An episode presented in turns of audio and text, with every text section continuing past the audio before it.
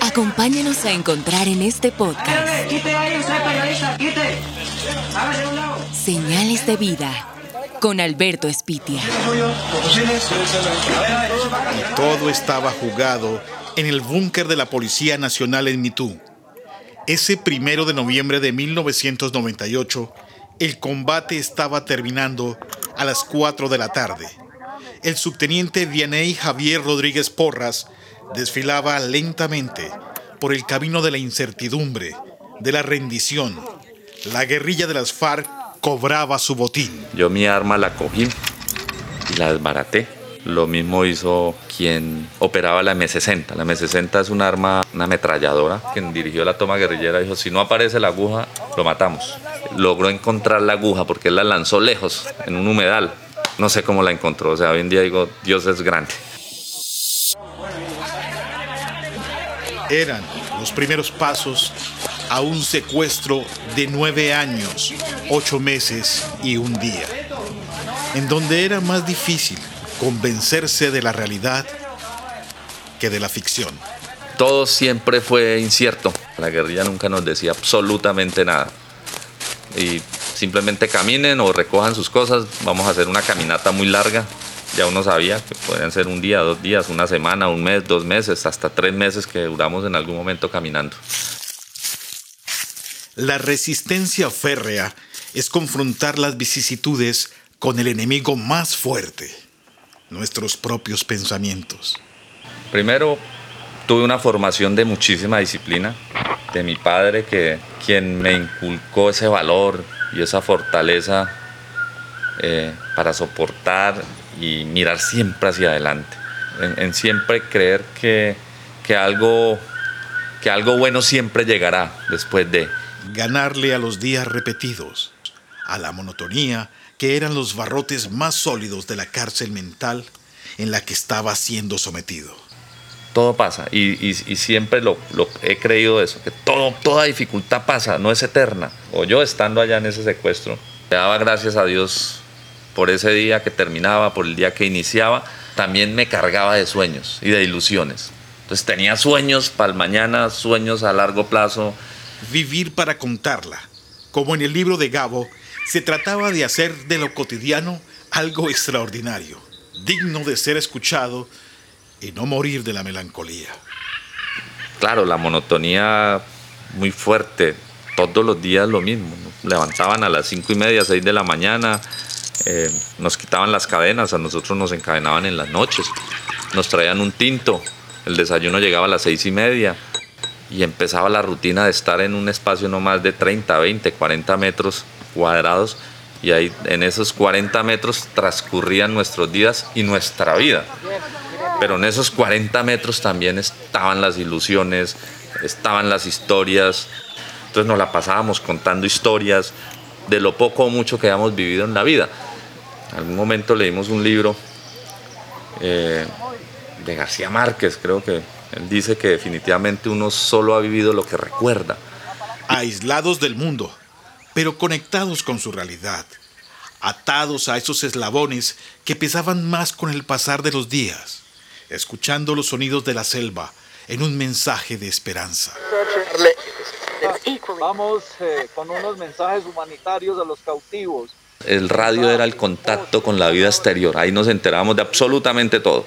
Encontramos la manera de, de que las ondas hercianas, si se puede llamar así, llegaran al, corazón de la selva, nosotros las esponjas de alambre las desbaratábamos y las lanzábamos a lo más alto de un árbol con una pila y esto, esto nos daba señal.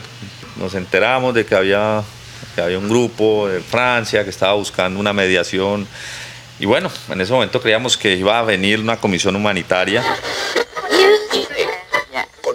nacional e internacional buscando gente, países, lo que sea para que ustedes... Alimentados con la repetición diaria, la escasez hacía ver lo simple como algo grandioso. Todos los días se variaba el menú, pero de ahí no se salía. Y al almuerzo lo mismo. Arroz, frijol, arroz, lenteja, arroz, arveja, arroz, pasta. Y en la noche lo mismo. La carne se comía en diciembre. Ganar y perder en cada puesta de sol un balance apuntado en el cuaderno de los cobros pendientes. Se pierden 10 años de vida, se perdieron 10 años de mi juventud, para mí me secuestraron a los 22 años, pero también me traje mis sueños, ese, ese morral lleno de sueños, de proyectos de vida. A pesar de llevar tanto tiempo en cautiverio, nunca dejó de buscar la oportunidad de la libertad.